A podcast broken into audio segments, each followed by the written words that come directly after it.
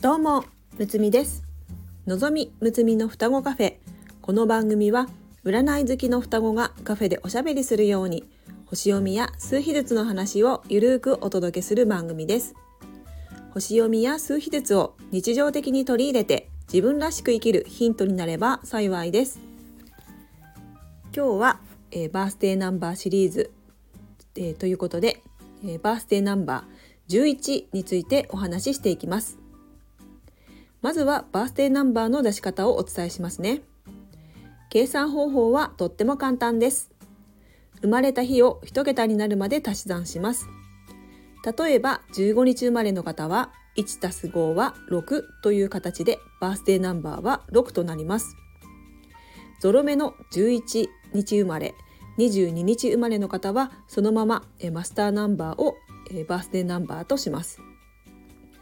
バースデーナンバーはその人の持った才能を開花させるための武器や強みを表します。またライフパスナンバーをサポートする性質を示します。ライフパスナンバーは思考やその人の価値観を表すナンバーですが例えば思考がごちゃごちゃして悩んでしまっている時このバースデーナンバーを意識すると人生を歩む上で助けとなります。えー、まだ自分のライフパスナンバーがわからない方は過去の放送でライフパスナンバーシリーズをお届けしておりますのでまずはそちらを聞いてみてくださいね。では今日はバースデーナンバー11ですね。11日生まれの方29日生まれの方がバースデーナンバー11となります。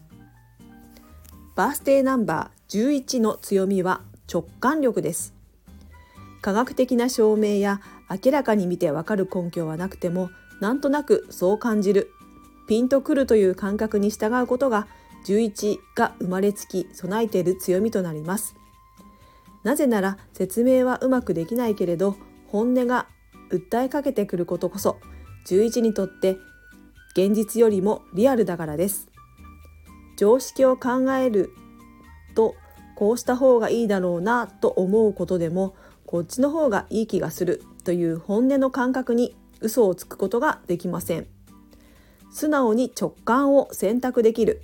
そこが武器だと言えるでしょう。その他バースデーナンバー11の方は、えー、もし思考がごちゃごちゃして悩んでしまった時はこんなことを意識してみてくださいね。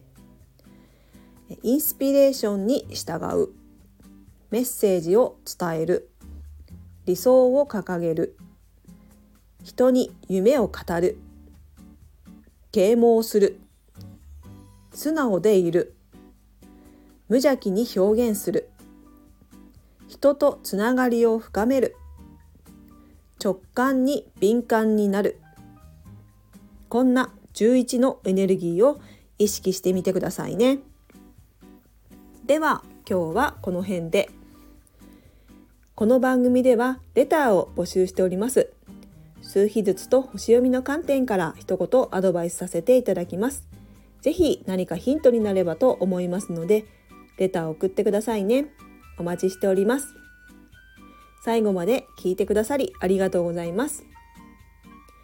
次回の双子カフェにも遊びに来てくださいね。むつみでした。バイバイ。